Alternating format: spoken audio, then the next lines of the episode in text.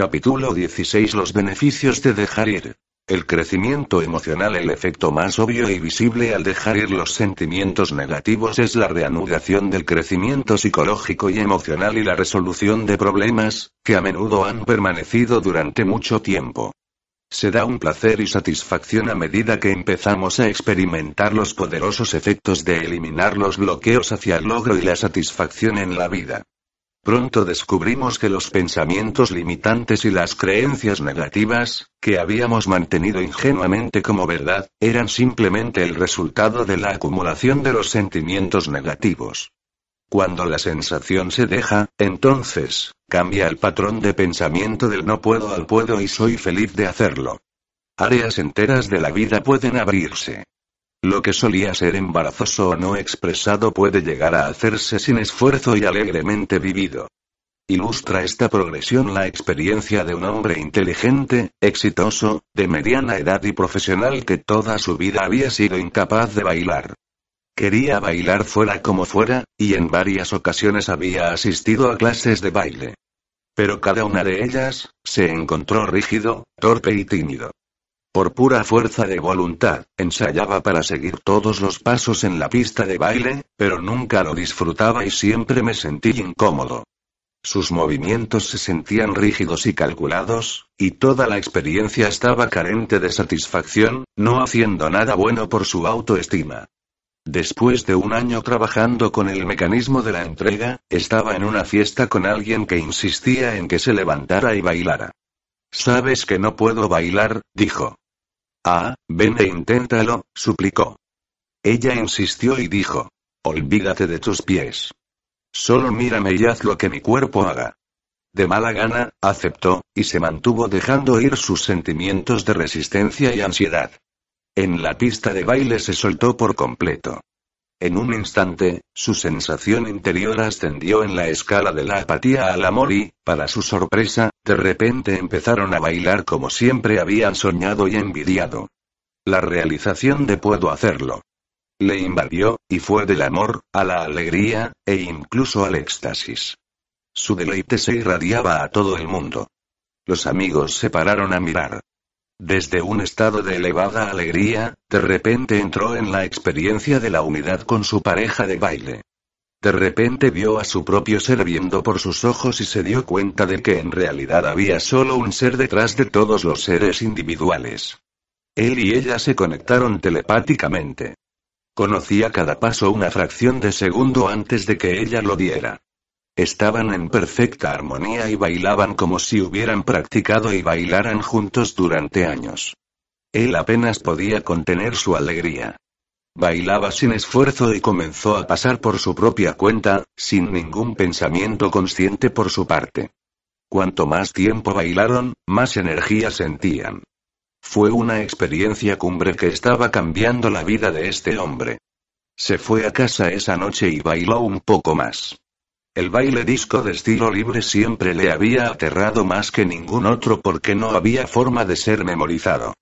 Necesitaba espontaneidad y sensación de libertad, que era justo lo que había sido específicamente incapaz de experimentar previamente. En casa puso la música disco y comenzó a bailar durante horas. Se miraba en el espejo, fascinado por la entrega del cuerpo y la sensación interior de libertad. De repente, se acordó de una vida anterior en detalle. Había sido un gran bailarín durante esa vida, y ahora empezaba a recordar las instrucciones específicas que le habían dado a él sus maestros en esa vida. Cuando siguió sus instrucciones, los resultados fueron sorprendentes. Descubrió que había un centro de equilibrio gravitacional vertical dentro de sí mismo, y comenzó a girar alrededor de él en un equilibrio perfecto. El movimiento era sin esfuerzo, y se convirtió simplemente en el observador del baile. Ya no había ninguna sensación de yo. Había solo alegría y el propio baile. Al instante comprendió ahora la base misma de la danza sufí del baile de los derviches. Su capacidad para girar y girar sin mareos ni fatiga, que cierto estado de conciencia, producían a partir de la entrega del yo individual. El avance que este hombre experimentó en la pista de baile luego se transfirió a otras áreas previamente bloqueadas de su vida. Donde habían habido limitaciones, ahora había una rápida expansión. Estos cambios fueron muy obvios para sus amigos y familiares, cuya respuesta positiva aumentó su autoestima y su deseo de seguir dejando ir los sentimientos y pensamientos negativos que habían bloqueado la experiencia de la alegría de la vida. Esta experiencia ha sido citada con cierto detalle por varias razones. Ilustra la escala de conciencia que hemos presentado en el capítulo anterior. Durante 50 años, este hombre había estado en el extremo inferior de la escala en esta área de su vida, con la creencia acompañada de él, no puedo. La inhibición menguó su autoestima y dio lugar a la evitación. Durante años, se las arregló para evitar los asuntos sociales en los que hubiera baile. Estaba enfadado consigo mismo por su inhibición, y se enfadaba cuando alguien trataba de hacerle bailar. En cuestión de segundos y minutos, experimentó cada una de las emociones de la escala y recorrió todo el camino hasta la cima. En ese momento, hubo la aparición de una conciencia superior de súbita conciencia espiritual de un orden muy elevado. Con la elevación de la conciencia llegó la comprensión y la liberación de las capacidades psíquicas, la comunicación telepática, la sincronicidad y el recuerdo de vidas pasadas. Como resultado de ello, su vida mostró un cambio de comportamiento, y se aceleró la eliminación de las interminables series de bloqueos y limitaciones. Hubo una respuesta social positiva, y la retroalimentación positiva reforzó la motivación hacia el crecimiento que ya estaba en marcha. La tasa de crecimiento emocional reportada por aquellos que utilizan el mecanismo de la entrega se relaciona con la consistencia con la que renuncian a sus sentimientos negativos, y no hay ninguna relación con la edad. El mismo beneficio obtienen los individuos en el rango de edad de la adolescencia que los de 80 años. Los sentimientos reprimidos y suprimidos requieren de una contraenergía para mantenerlos sumergidos. Se necesita energía para mantener controlados nuestros sentimientos. A medida que estos sentimientos son abandonados, la energía que había estado retenida por la negatividad está ahora liberada para usos constructivos. Como consecuencia del dejar ir, se da un incremento de la energía disponible para la creatividad, el crecimiento, el trabajo y relaciones interpersonales. La calidad y el disfrute de estas actividades se incrementa.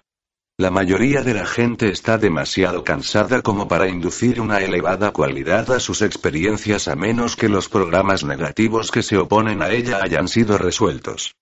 Resolución de problemas La eficacia del mecanismo del dejar ir en la resolución de problemas a menudo es bastante sorprendente.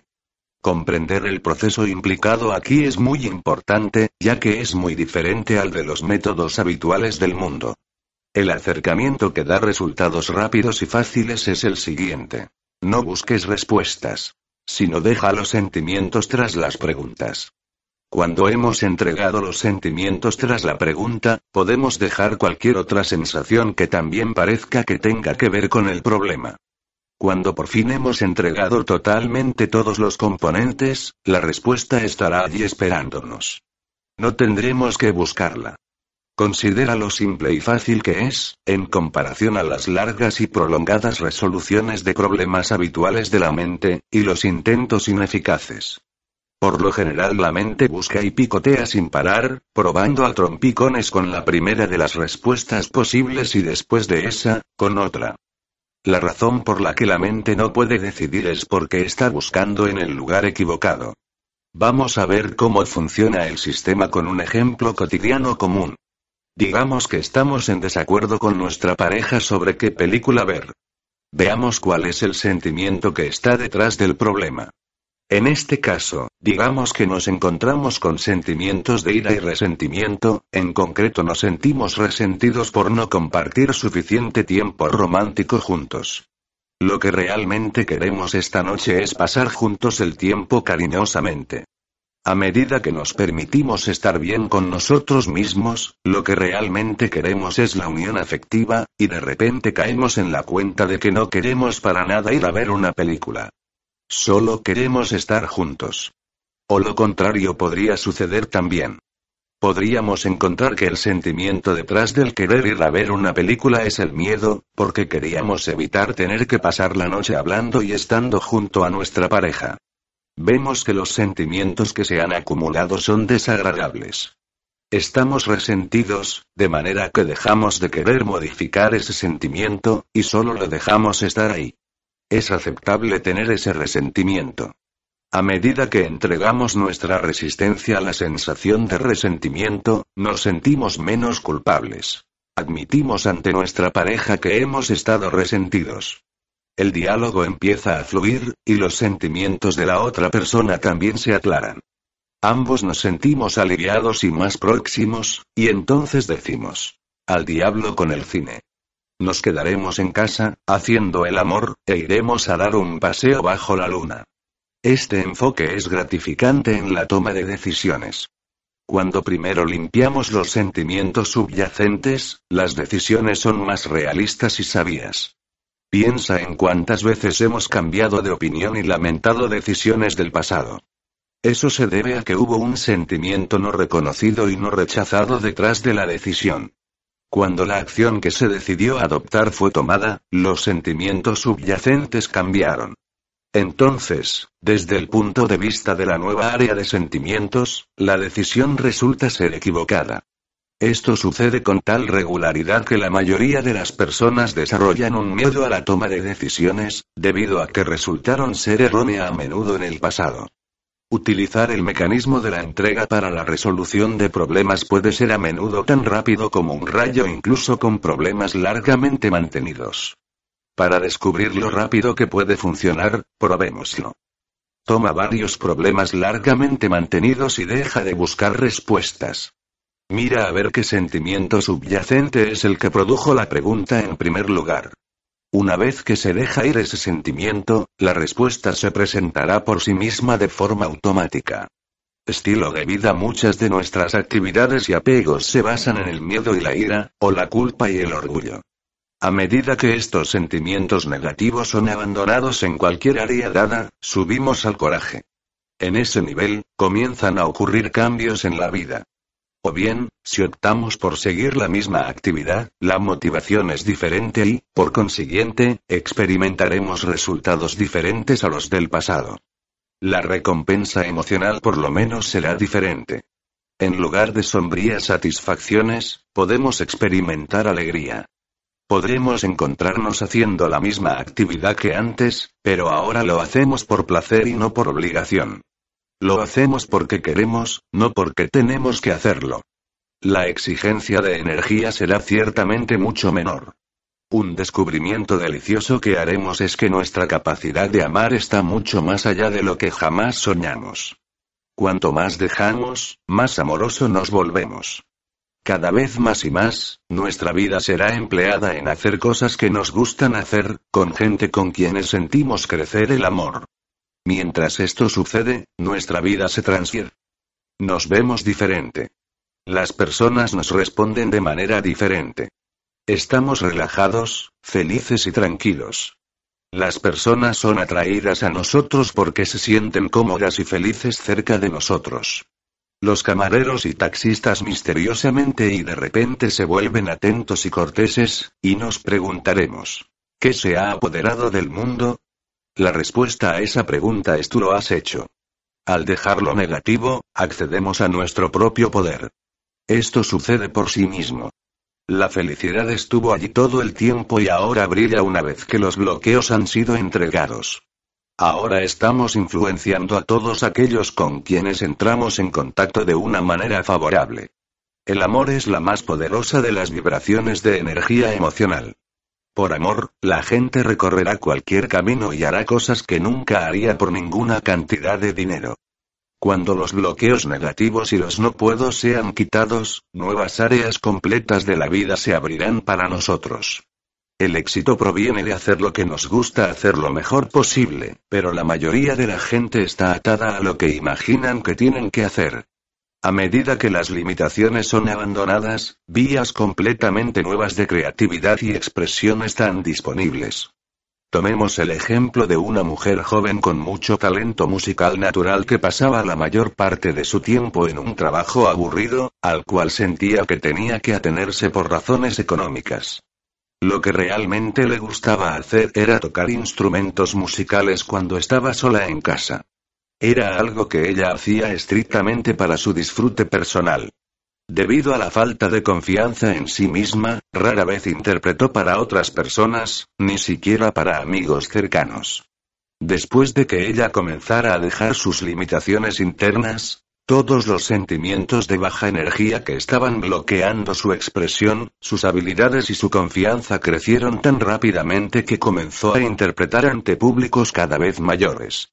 Su talento era bien recibido, y se produjo una carrera musical muy ocupada.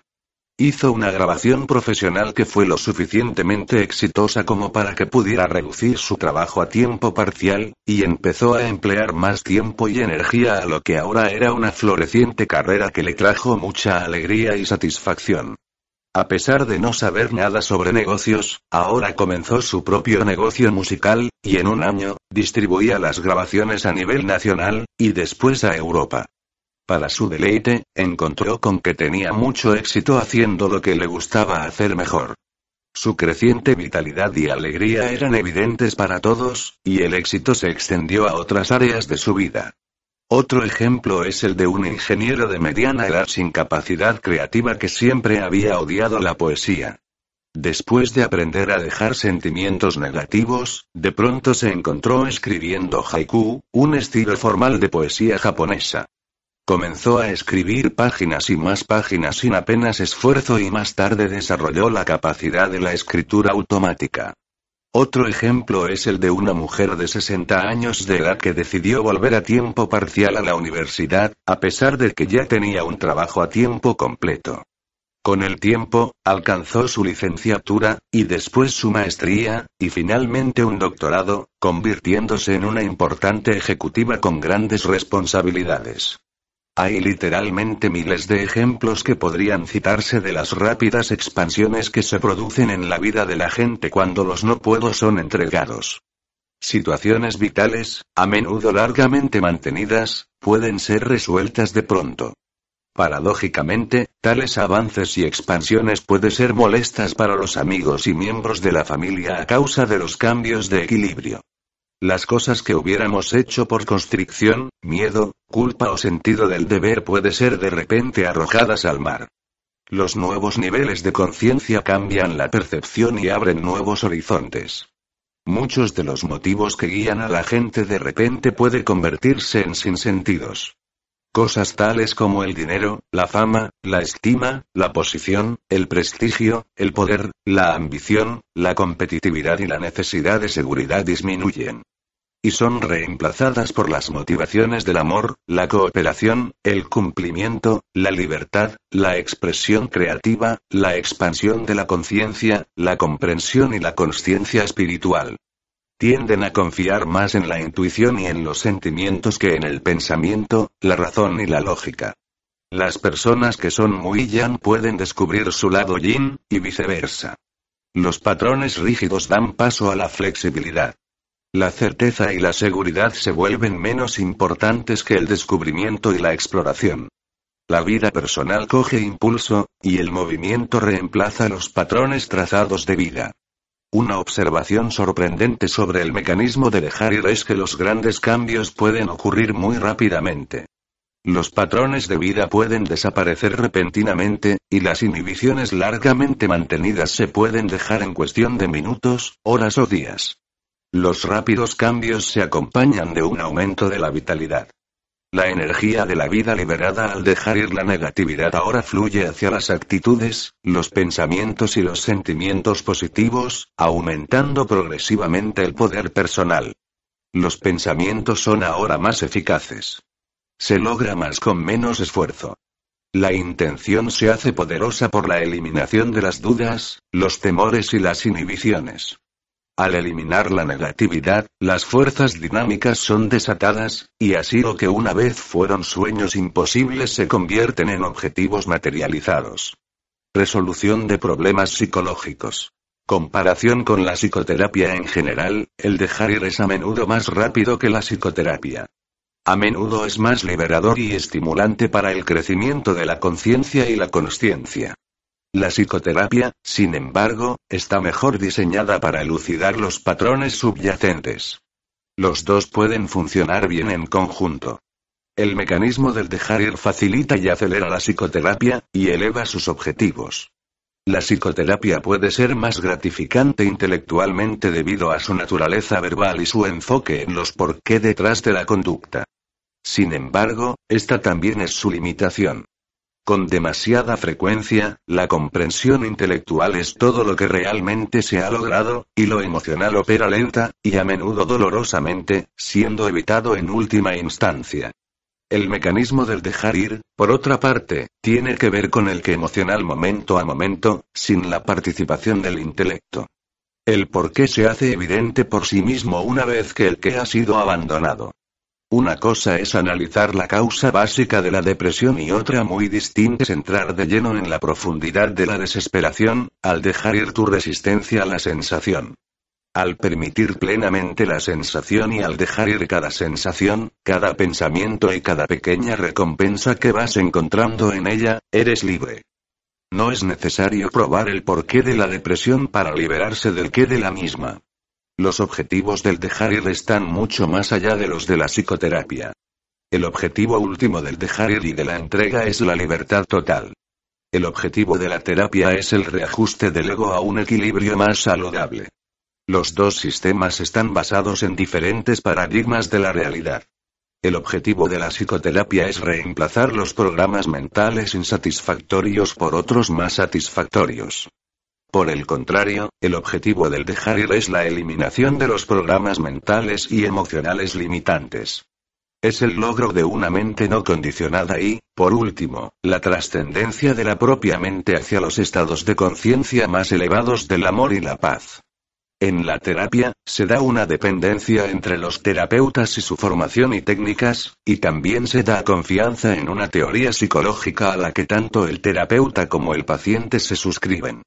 La investigación científica revela que los resultados de las terapias no están relacionados con la escuela terapéutica del psicoterapeuta, su formación o técnica, sino que los resultados están relacionados con la interacción entre ellos y el grado de deseo del paciente por mejorar, y también la fe del paciente y la confianza en el terapeuta.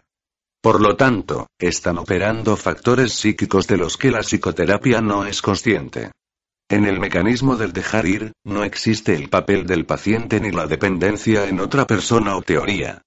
Los mismos manantiales de los patrones neuróticos se despliegan automáticamente cuando son reconocidos, rechazados, y desaparecen. Su base es a menudo tan profunda que no es afectada por la psicoterapia.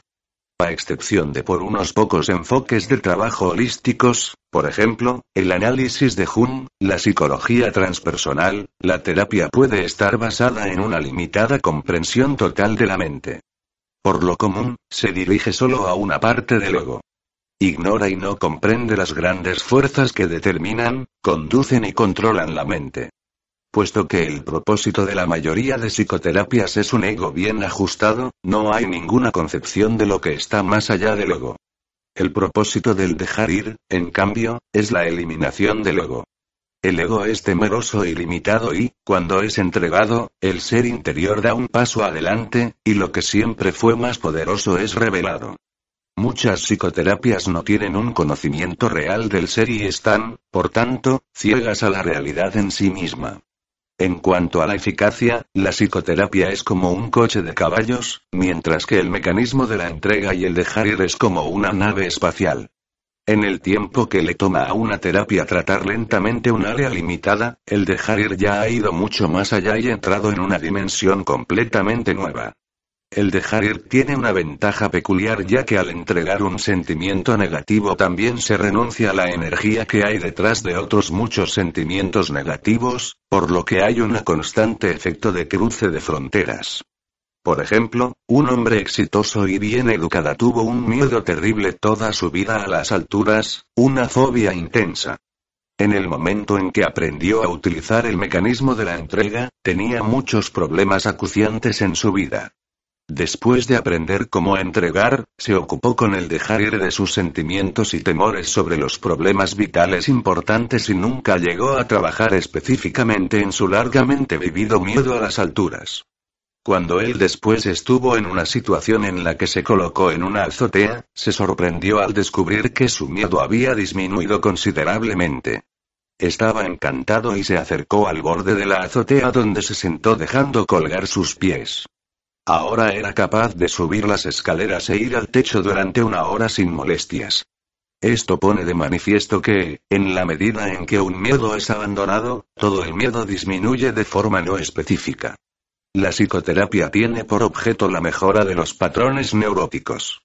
El dejar ir, sin embargo, está diseñado para deshacer las causas subyacentes de toda la formación neurótica.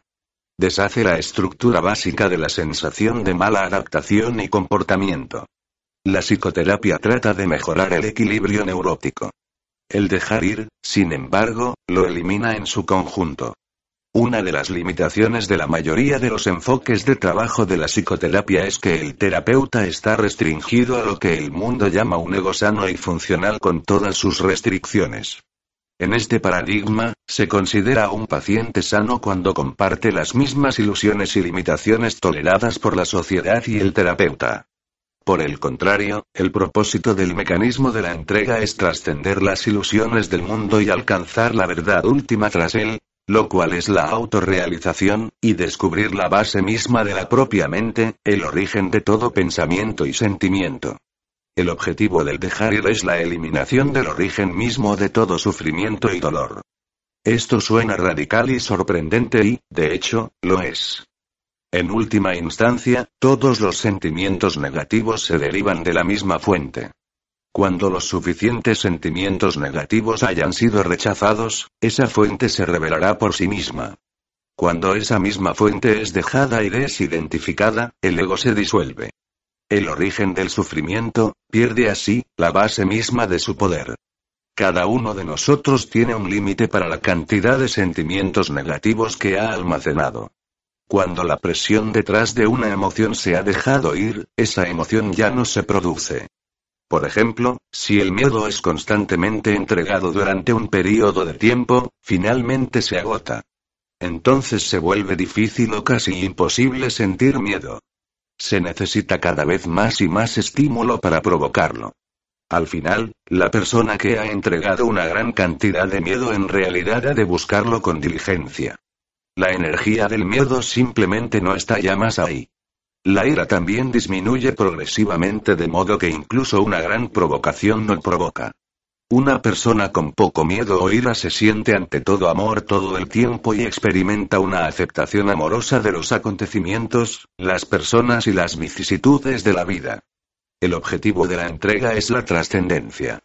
La psicoterapia acepta como saludables niveles de comportamiento que, desde el punto de vista de la libertad total, son inaceptables.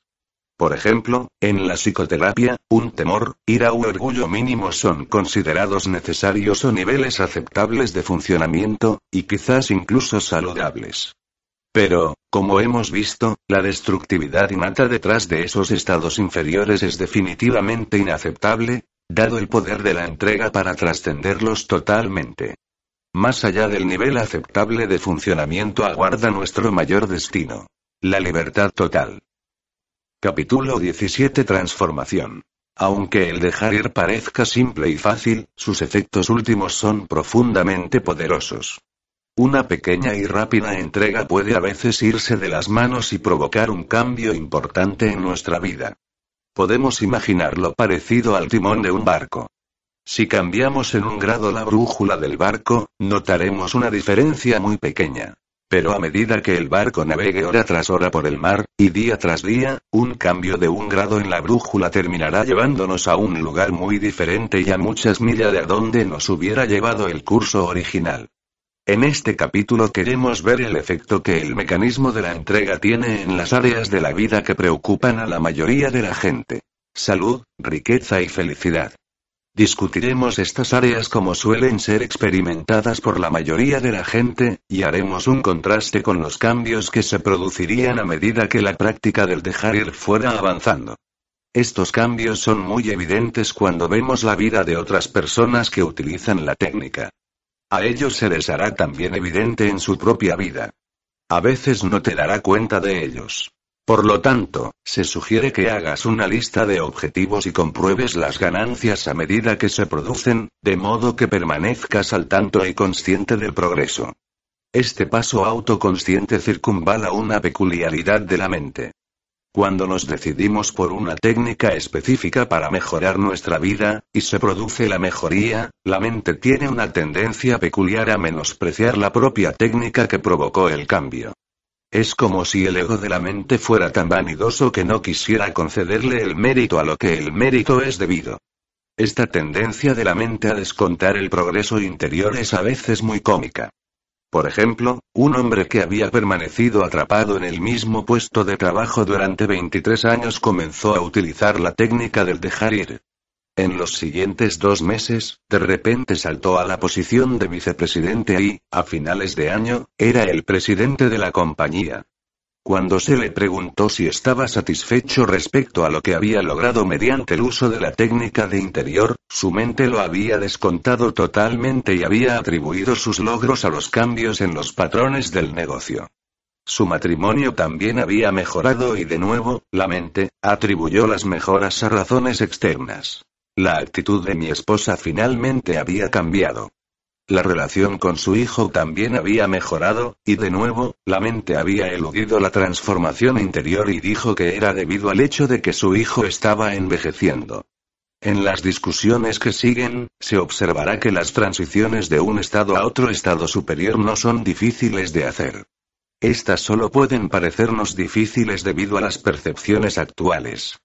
Es importante tener presente que, a medida que nos entreguemos, nuestra percepción cambiará.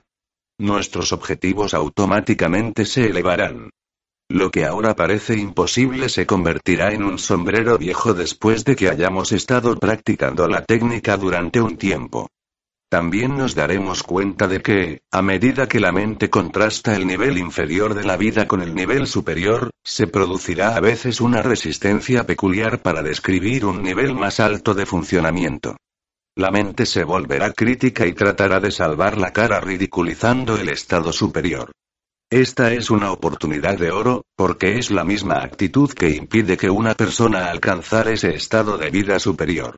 El propio proceso de lectura de este material es incalculable, ya que revelará precisamente cuáles son esos bloqueos y exactamente por qué estas metas son imposibles en el momento presente. A medida que aparecen las resistencias, las críticas y las denigraciones, podemos empezar a entregarlas y dejarlas ir ahora mismo mientras leemos acerca de ellas. Es una gran oportunidad identificar los bloqueos internos hacia el cumplimiento. Como dijo Pogo. Hemos identificado al enemigo, y somos nosotros. Como psicoterapeuta y psiquiatra profesional con varias décadas de experiencia clínica y formación, estos niveles elevados de funcionamiento fueron considerados imposibles para la mayoría de la gente. Sin embargo, al aprender cómo funciona el mecanismo de la entrega a nivel práctico y al ver a cientos de familias, amigos, pacientes y expacientes transformar sus vidas he cambiado totalmente esta opinión. Ahora, los niveles superiores de funcionamiento se ven automáticos, fáciles de conseguir, y disponibles para todo el mundo, a menudo en un periodo de tiempo sorprendentemente corto. Como una cuestión de hechos, algunos de estos niveles de éxito y felicidad parecerán imposibles, pero el nivel más elevado ya que se habrá producido en el momento en que haya terminado de leer este libro. Puede decirse en verdad desde el principio que estos altos niveles de funcionamiento no solo son posibles, sino que son inherentes por derecho de nacimiento. Ellos son el estado natural del que has sido privado por toda la programación de la que la mente ha sido objeto desde su nacimiento. Antes de seguir leyendo, es aconsejable sentarse tranquilamente y tomar la decisión interior de dejar de resistir los niveles elevados de funcionamiento. Esto significa tomar la decisión de dejar de negarnos los niveles superiores a nosotros mismos, y tomar la decisión de dejar de lado todos los bloqueos hacia la felicidad, el éxito, la salud, la aceptación, el amor y la paz. De esta manera, la hazaña ya está hecha, porque ya has establecido toda la experiencia en un contexto que automáticamente comenzará a desarrollarse. Salud La personalidad media está preocupada por el cuerpo, su funcionamiento, rendimiento, apariencia y supervivencia. La mente media es acosada por las preocupaciones, el miedo a la enfermedad, el sufrimiento, la dolencia y la muerte. Por lo tanto, la mente se dispone a defender el cuerpo en una gran variedad de cienas. Esto conduce a un exceso de atención a la dieta, el peso, el ejercicio y la salubridad del entorno. Con tal tensión interior, al final del día la personalidad media a menudo se siente como una víctima. Consumida, vaciada y agotada. Una consecuencia de esta preocupación por el cuerpo es la autoconciencia. Dentro del campo de la conciencia, la presencia del cuerpo es importante, y hay una fijación mental con lo que está haciendo, su paradero y movimientos, su supervivencia, las actitudes y la aprobación de las otras personas al cuerpo, su apariencia y comportamiento. Detrás de toda esta preocupación está la ecuación inconsciente. Soy un cuerpo. Este es un nivel muy limitado de conciencia. De hecho, en el mundo espiritual a esto se le llama estar inconsciente. Debido a que es una falsa identificación debida a un marcado estrechamiento de la conciencia, es como llevar puestas unas orejeras. Es como tener un grano en la nariz y pensar que todo el mundo ahora gira en torno a ese grano, y pasar el día con ese grano como lo más importante de nuestra mente. Sé consciente de la cantidad de energía que es consumida por esta constante preocupación por el cuerpo. Nuestra mente ha sido conscientemente programada con una innumerable variedad de sistemas de creencias sobre el cuerpo. Lo que necesita, lo que será bueno para él, y su infinito número de vulnerabilidades. Esto conduce a constantes preocupaciones por todo tipo de medidas preventivas de salud, incluidas las modas de los alimentos saludables, las interminables lecturas de las etiquetas con los ingredientes potencialmente tóxicos, el miedo a estar cerca de alguien que fuma un cigarrillo, el miedo al polvo y a los pólenes y a todos los supuestos contaminantes del medio ambiente. Hay una obsesión por compensar todos esos peligros con diversas contramedidas.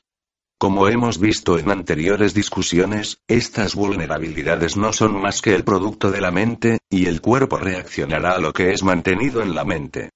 Esto quedó demostrado en nuestro análisis de las personalidades múltiples, donde el cuerpo reflejó en cada instante lo que cada personalidad y mente particular creyó. Al comenzar a dejar ir todos estos temores, cancelamos los sistemas de creencias y reafirmamos que nuestro verdadero ser es infinito y no está sujeto a limitaciones, nos movemos en un estado más elevado de salud, bienestar y energía vital. Una manera útil de expresar esto para nosotros mismos es, soy un ser infinito, no sujeto a Ponemos en el espacio en blanco cualquier enfermedad o sustancia con que la mente haya sido programada para verla como un posible peligro para nosotros. Después de dejar ir la interminable variedad de miedos y preocupaciones del cuerpo y los sistemas de creencias, las enfermedades físicas empezarán a resolverse automáticamente.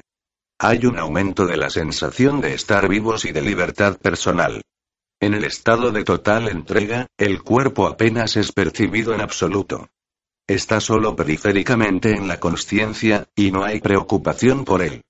Funciona sin esfuerzo, sin problemas, y con muy poca atención.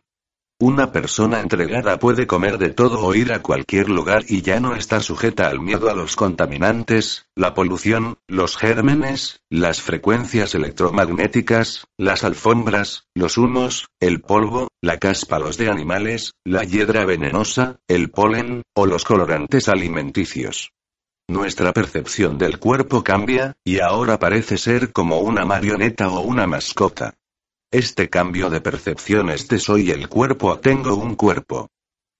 Se vuelve progresivamente obvio que el cuerpo no se está experimentando por sí mismo en absoluto. Por el contrario, es la mente la que está experimentando el cuerpo. Sin la mente, el cuerpo no podría ser percibido en absoluto. El brazo no puede experimentar su brazo irá. Solo la mente puede experimentar la brazo irá. Esto, por supuesto, es la propia base de la anestesia. Cuando la mente está inconsciente, el cuerpo no tiene ninguna sensación. Poco a poco caemos en la cuenta de que, de hecho, el cuerpo no tiene ninguna sensación. Solo la mente es capaz de esa función. Este es un cambio muy importante de conciencia, porque ahora la preocupación no está en el cuerpo ni en cómo defenderlo. El foco de atención se traslada ahora a la mente, que es donde se encuentra un mayor poder. A medida que cambiamos nuestros pensamientos, sentimientos y percepciones, empezamos a notar que el cuerpo sigue su ejemplo. Reconocemos que la gente no está realmente respondiendo en absoluto a nuestro cuerpo, sino a nuestras actitudes interiores, a nuestro estado de energía, y a nuestro nivel de conciencia. Un día te das cuenta de que todos y todo en el mundo está respondiendo a nuestro nivel de conciencia, nuestra intención, y al sentimiento interior que tenemos sobre ellos. Certificamos el magnetismo de personas santas como la Madre Teresa, el Dalai Lama y Mahatma Gandhi. Vemos que no son amados por su apariencia física, sino por la radiación interior de amor y paz que emanan. El cambio de enfoque del nivel físico al nivel de la conciencia comienza a dar resultados rápidos. La entrega persistente de los sentimientos y actitudes negativas significa que la culpa asociada también está siendo constantemente abandonada. Una conciencia que no tiene sentimiento de culpa ya no tiende a atraer la enfermedad.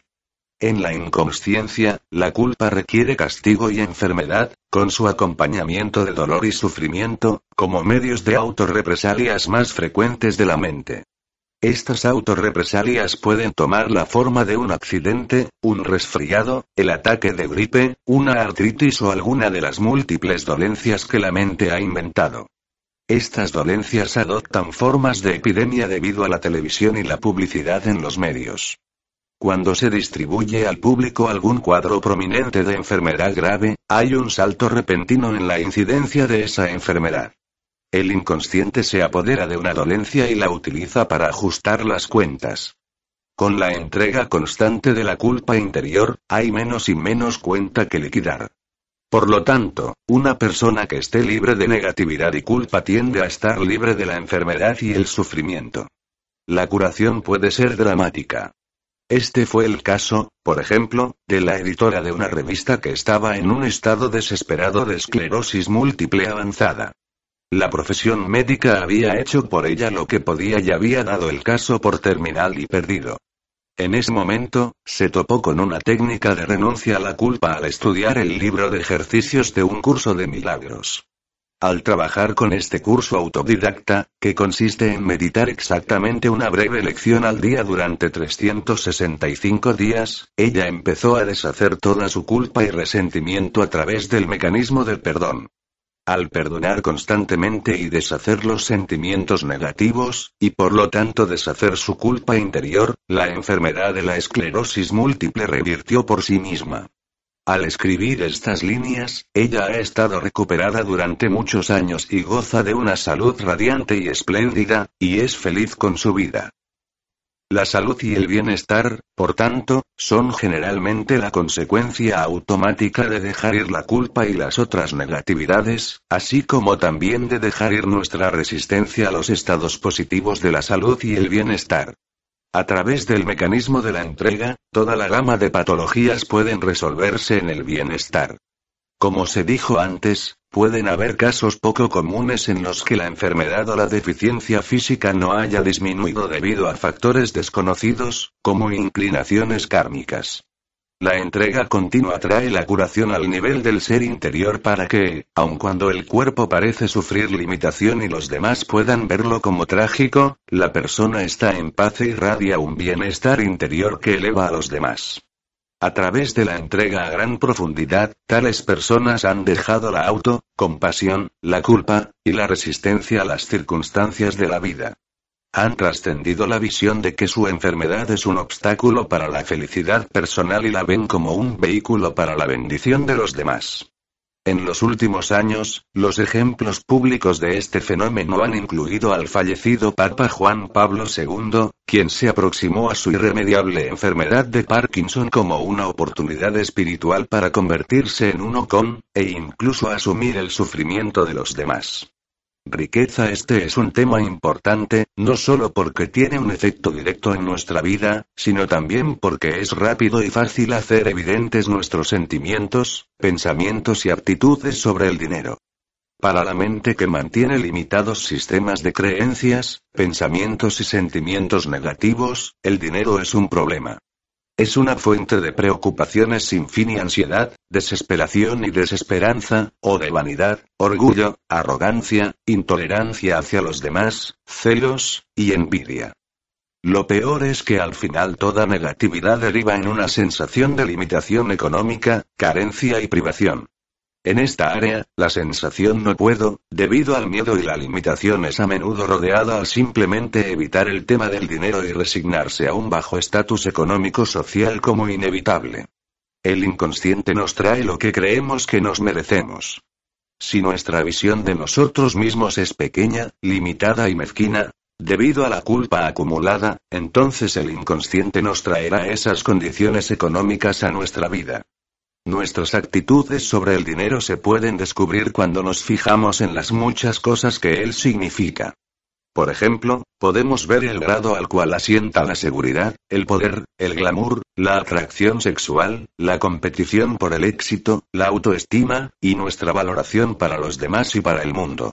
Es muy útil sentarse con lápiz y papel y, bajo el título dinero, empezar a delimitar cuál es su verdadero significado en todos los diversos caminos de la vida. A continuación, escribe los sentimientos que se asocian a cada área y comienza a entregar cada sentimiento negativo y actitud. Al hacer esto, haremos el sorprendente descubrimiento de que el dinero en y por sí mismo no es el problema más básico. Más importante que el dinero en sí son las satisfacciones emocionales que esperamos que sean nuestras por el uso de ese dinero. Digamos que, detrás del deseo por el dinero, descubrimos que una de nuestras metas es ser respetado y valorado. Al descubrir esto, encontramos que no es el dinero en sí lo que nos interesa, sino nuestro respeto y el sentimiento de valor interior. Vemos que el dinero era solo una herramienta para lograr algo más y que, de hecho, no es el dinero lo que queremos en absoluto, sino el propio respeto por nosotros mismos y estima que pensamos que nos traería.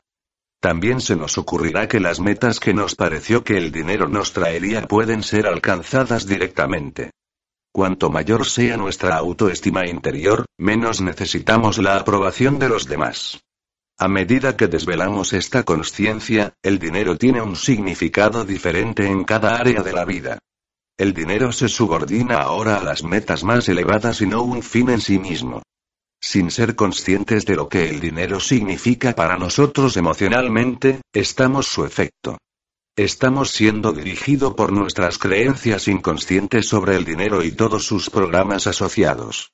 Es como el millonario que sigue acumulando más y más millones. Nunca parece ser suficiente. ¿Por qué es así? Esto se debe a que nunca se detuvo a ver lo que el dinero realmente significa para él.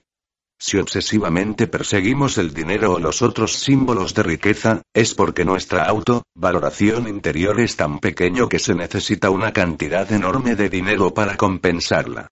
La inseguridad interior es tan extensa que ninguna cantidad de dinero puede superarla. Se podría decir que cuanto más pequeños nos sentimos por dentro, mayor cantidad de poder, dinero y glamour debe ser acumulado a fin de tratar de compensar la pequeñez interior. Cuando estamos en un estado de entrega, somos libres de esa pequeñez interior, inseguridad y baja autoestima. Entonces, el dinero se convierte en un mero instrumento para alcanzar nuestras metas en el mundo. Tenemos la seguridad interior, sabiendo que siempre habrá abundancia suficiente. Siempre conseguiremos lo que necesitemos cuando lo necesitemos, porque tenemos una sensación interior de plenitud, cumplimiento y satisfacción. El dinero, entonces, se convierte en una fuente de placer en lugar de una fuente de ansiedad. En un cierto nivel, incluso podemos parecer indiferente al dinero. Cuando lo necesitemos para completar un proyecto, como por arte de magia aparecerá por algún lugar. Nos sentimos indiferente a él porque estamos conectados a la fuente de nuestro propio poder. Cuando retomamos el poder que le habíamos dado al dinero y vemos que es nuestro propio poder, ya no estamos preocupados por con dinero, ni tenemos necesidad de acumular una gran cantidad de él. Una vez que tenemos la fórmula del oro, no necesitamos llevar una bolsa con él en nuestro hombro con todas sus preocupaciones y ansiedades concomitantes. El problema de la acumulación excesiva de dinero, por supuesto, es el constante temor a perderlo. Es tragicómico ver a alguien con 50 millones de dólares tener prácticamente un ataque de nervios porque, al supervisar un negocio, perdió 10 millones de dólares. El hombre se encontraba auténticamente en estado de pánico. Emocionalmente, estaba paralizado de que no fuera capaz de sobrevivir en el planeta con solo 40 millones de dólares. La persona que sufre de pobreza interior es implacablemente impulsada a acumular en el nivel material. Con esta pobreza interior, se da toda la actitud del egoísmo o sus correlatos de la vanidad y falso orgullo.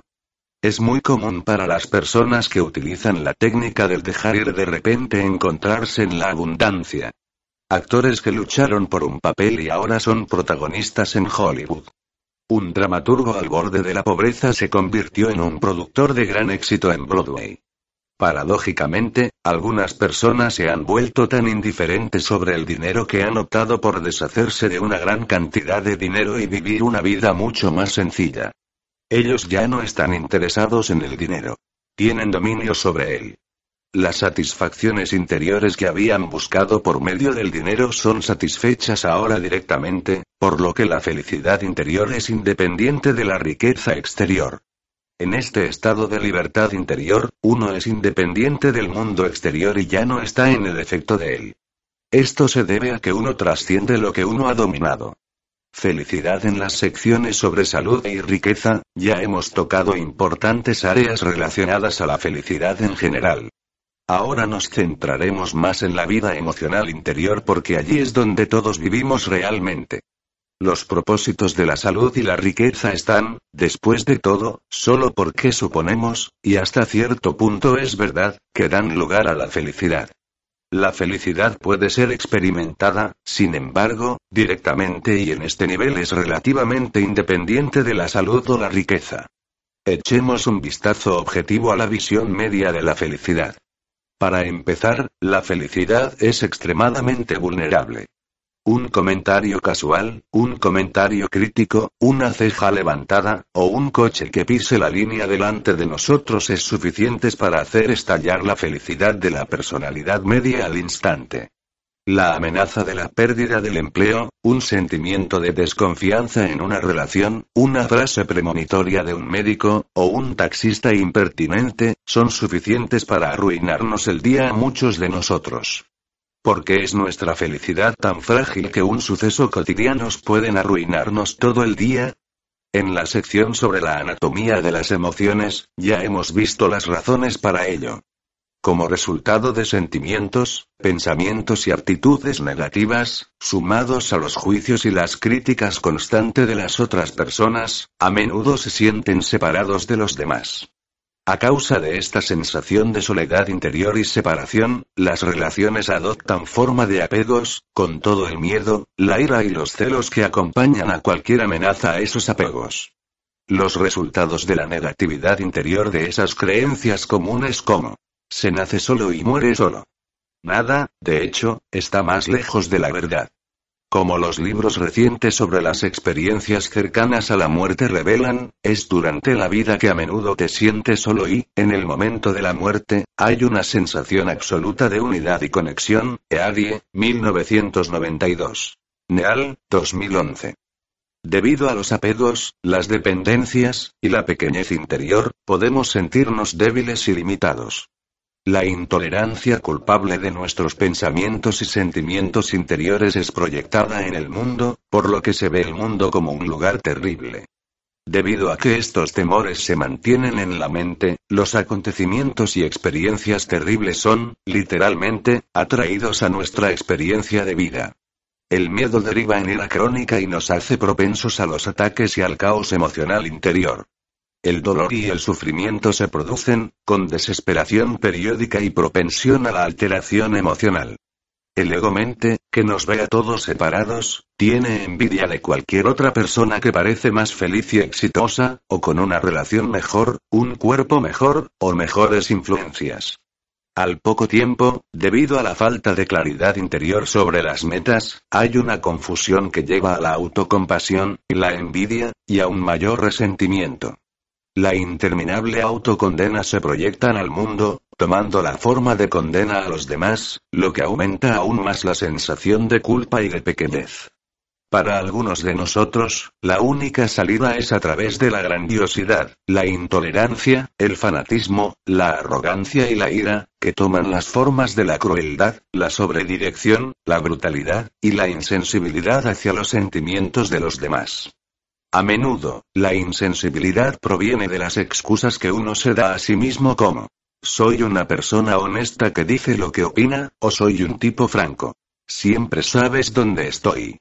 Estos comentarios son un encubrimiento de la insensibilidad, que podría ser mejor descrita como patosa. La baja autoestima deriva en críticas al yo y a los demás, en la constante competencia y la comparación, en el analizar, contentar, la intelectualización, la duda, y las fantasías de venganza. Cuando todos estos mecanismos fallan, hay una recurrencia a la apatía y a los sentimientos de impotencia y victimización. En tales estados, nos volvemos progresivamente alienados por las muchas cosas de nosotros mismos que tenemos que ocultar. Nuestro comportamiento conduce al aislamiento de los demás y a un desequilibrio debido a la sobrevaloración de los aspectos de la vida que parecen funcionar. Debido a este caos interior, la personalidad media debe necesariamente permanecer inconsciente en todo momento. Es interesante observar las maneras que la mente se ha inventado para lograr este fin. Vemos como una persona se levanta por la mañana y revolotea por la radio o la televisión para obtener de inmediato la desconexión mental del yo y su parloteo mental. A pesar de la diversión extra, los pensamientos y sentimientos tienden a surgir hasta que la mente se preocupa con los proyectos de la jornada, el trabajo, y los diversos esquemas de realización o de placer. Se inicia con la preocupación por el cuerpo, todos los cepillados, lavados, perfumarse, empolvarse, ponerse el desodorante y seleccionar cuidadosamente la ropa para el día. La elección de la ropa trae a colación el programa del día, el ajetreo de las actividades que han sido amontonadas en el día. Las interminables citas, llamadas telefónicas, recados, compromisos sociales, las responsabilidades en el hogar y los correos electrónicos. En el camino al trabajo o en las actividades del día, serán las charlas con los compañeros, el escuchar la radio del coche, hacer llamadas por el teléfono móvil, enviar mensajes de texto, y leer el periódico de la mañana en el metro. Una vez en el destino, sigue la preocupación por los acontecimientos externos de la jornada. La empresa, los acuerdos, los saldos, los arreglos, las preocupaciones, las manipulaciones, la búsqueda interminable del poder, la búsqueda de chollos, y el siempre presente miedo a la supervivencia. Todo esto está motivado por el deseo de obtener de alguna manera el significado y la seguridad, y aumentar nuestra autoestima y asegurar nuestra propia valía, por cualquier medio. El frenesí de la lucha no es realmente observado hasta que de repente se ve forzado a ser interrumpido por algún acontecimiento externo. Entonces, nos enfrentamos con el vacío interior. Esto reclama una incesante ingestión de novelas, revistas, televisión y sitios web. O bien, se evita el vacío yendo constantemente a fiestas, escapando a través de las drogas, insensibilizándonos con un par de copas, viendo películas, o buscando otras diversiones. Tendemos a hacer cualquier cosa para evitar enfrentarnos a ese sentimiento de vacío interior. No hay nada malo en ninguna de estas actividades, en por sí mismas. Lo que queremos examinar es solo el estado de conciencia, el estado de conciencia, y la manera en que las actividades son percibidas, perseguidas, y experimentadas. En un estado de libertad interior, estos mismos acontecimientos y experiencias adquieren un significado totalmente diferente. Actividades idénticas pueden provenir de un sentido interior de felicidad, autoestima y plenitud. Los mismos objetivos se pueden cumplir a través de la realización de nuestros logros interiores en lugar de la competencia con los demás. Las relaciones se convierten en un compartir y amar en lugar de celosas, competitivas, e impulsadas por la búsqueda de chollos y aprobación. Cuando estamos libres de los impulsos negativos, disfrutamos de relaciones gratificantes porque amamos a las personas, y no por estar apegadas a ellas.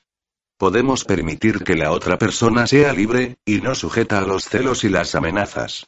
No somos víctimas de la manipulación de los demás porque ya hemos encontrado la plenitud interior. A medida que los pensamientos, sentimientos y actitudes negativos son entregadas, retomamos el poder que le habíamos entregado al mundo. Gran parte del atractivo del mundo se debe al glamour que hemos proyectado sobre él. Surgen preguntas para la autorreflexión. ¿Es realmente todo ese dinero lo que quiero, o es el glamour que he unido a él? ¿Qué es lo que quiero de ese trabajo con autoridad o con esa designación de DR?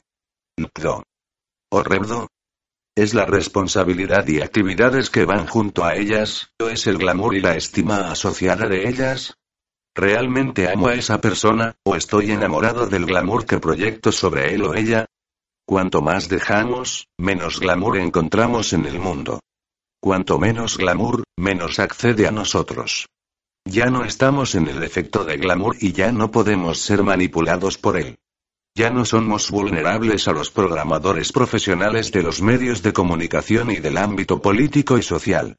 Ya no estamos en el efecto de la necesidad interior de ser aprobados por los demás. Empezamos a amar a las personas por lo que son, y no por lo que puedan hacer por nosotros. Ya no necesitamos explotar a los demás o tratar de ganárnoslos. A medida que nuestro propio nivel de culpa decrece, nuestra autoestima se expande. Las relaciones se basan ahora en la integridad, y ya no estamos sujetos al chantaje emocional. Como consecuencia de ello, dejamos de tratar de chantajear a los demás con la presión emocional. Dado que las relaciones se basan en la honestidad, y existen y funcionan en un plano superior, ya no existe miedo a la alienación o al sentimiento de soledad. La persona entregada ya no necesita de los demás para la plenitud personal, pero está con ellos debido a la elección del amor y el regocijo. La compasión por demás y por su humanidad transforma la vida y todas las relaciones. El estado de libertad interior en que se convierte en la vida cuando uno se entrega continuamente. ¿Qué es posible? En el estado de entrega, somos independientes del mundo exterior como fuente de satisfacción porque la fuente de la felicidad ha sido encontrada en nosotros. La felicidad es compartida con los demás para que, en las relaciones, la persona entregada sea de apoyo, simpática, estimulante, paciente y tolerante. Hay una apreciación sin esfuerzo de la apreciación de la valoración y los valores de los demás y la consideración hacia sus sentimientos. Las luchas de poder, el tener razón, y el demostrar nuestro punto de vista han sido abandonadas. Hay una actitud no crítica automática y de apoyo a los demás para crecer, aprender, experimentar y realizar sus propias potencialidades. Hay una muy buena disposición, y educada aceptación de los demás. Nos sentimos relajados, vibrantes y llenos de energía. Los acontecimientos de la vida fluyen automáticamente y sin esfuerzo.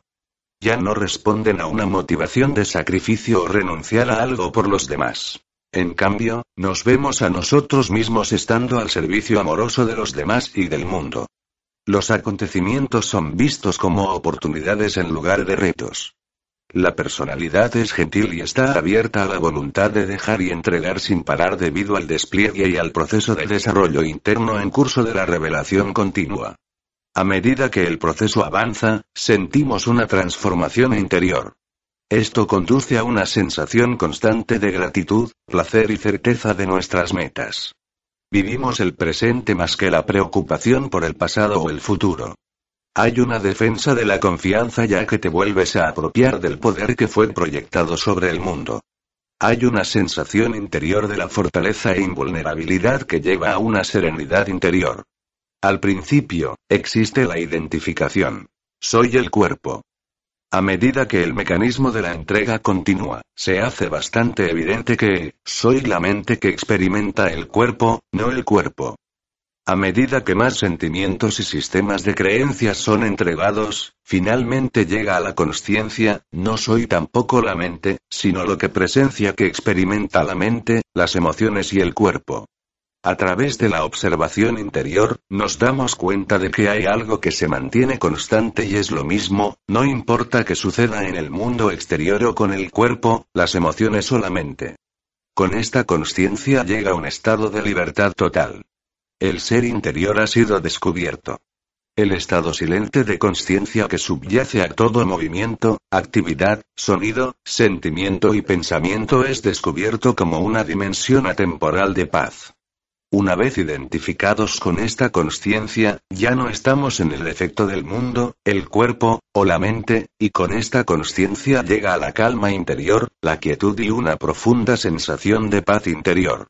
Nos damos cuenta de que esto es lo que siempre estuvimos buscando, pero no reconocimos, porque nos perdimos en el laberinto.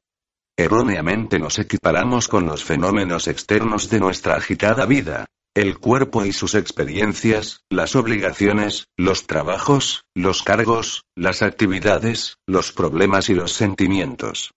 Pero ahora nos damos cuenta de que somos el espacio atemporal en el que los fenómenos están sucediendo. No somos imágenes parpadeantes que representan su drama fuera de una pantalla de cine, sino la propia pantalla en sí, un testigo sin prejuicios del desarrollo de la película de la vida, sin principio ni fin, infinito en su potencial. Estas progresivas realizaciones de nuestra verdadera naturaleza preparan el terreno para la realización final de la identidad de la conciencia con la propia divinidad.